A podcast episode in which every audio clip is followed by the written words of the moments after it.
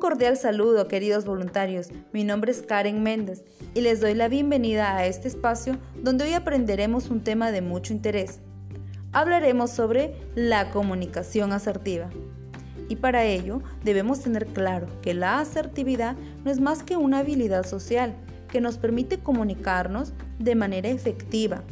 Nos permite expresar lo que queremos transmitir en el momento oportuno de forma firme, clara y sencilla, a la vez respetuosa y empática con los demás y con uno mismo. Lo contrario de asertividad es el estilo de comunicación no asertiva. Una persona no asertiva es aquella que actúa con temor al conflicto o a la crítica. Trata de evitarlos a toda costa. No expresa sus sentimientos, sus pensamientos o creencias y en caso los haga, siente culpa o resentimiento. Esta persona no sabe emitir un no por respuesta y no defiende sus derechos frente a los demás. También existe el tipo de comunicación agresiva, que está relacionado con la sensación de ira o enojo que siente una persona, donde va a actuar para dañar o lastimar a la otra persona. Una persona agresiva es aquella que por medio de sus expresiones orales, corporales o gestuales, insulta, ridiculiza y humilla a su interlocutor. Viola los derechos de los demás. No reconoce sus errores.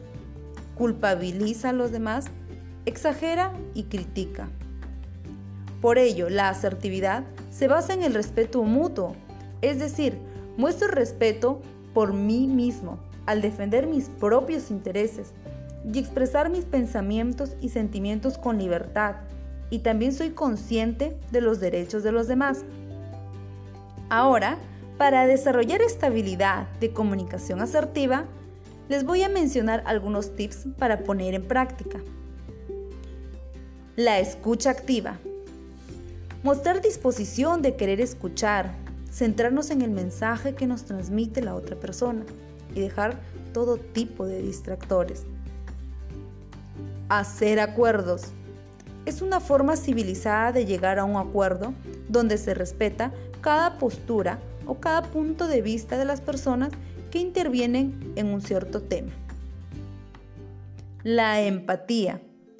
La empatía es la capacidad de la persona de identificarse plenamente con los demás, intentando comprender sus sentimientos y emociones no es más que ponerse en el lugar de la otra persona. Hablar sin rodeos es expresarse de manera clara y precisa, es decir, ir directo al asunto. Reconocimiento es valorar lo que se realiza a través de palabras de agradecimiento o felicitaciones. Retroalimentación se realiza para fortalecer lo que se está comunicando o lo que se está enseñando a través de preguntas para conocer su opinión o para conocer si esa persona ha entendido el mensaje. Muy bien, queridos voluntarios, ahora que conocemos sobre la asertividad y los tips tan interesantes que nos ayudará a sentir un cambio emocional en nosotros y nos permitirá autoanalizarnos si somos o no asertivos.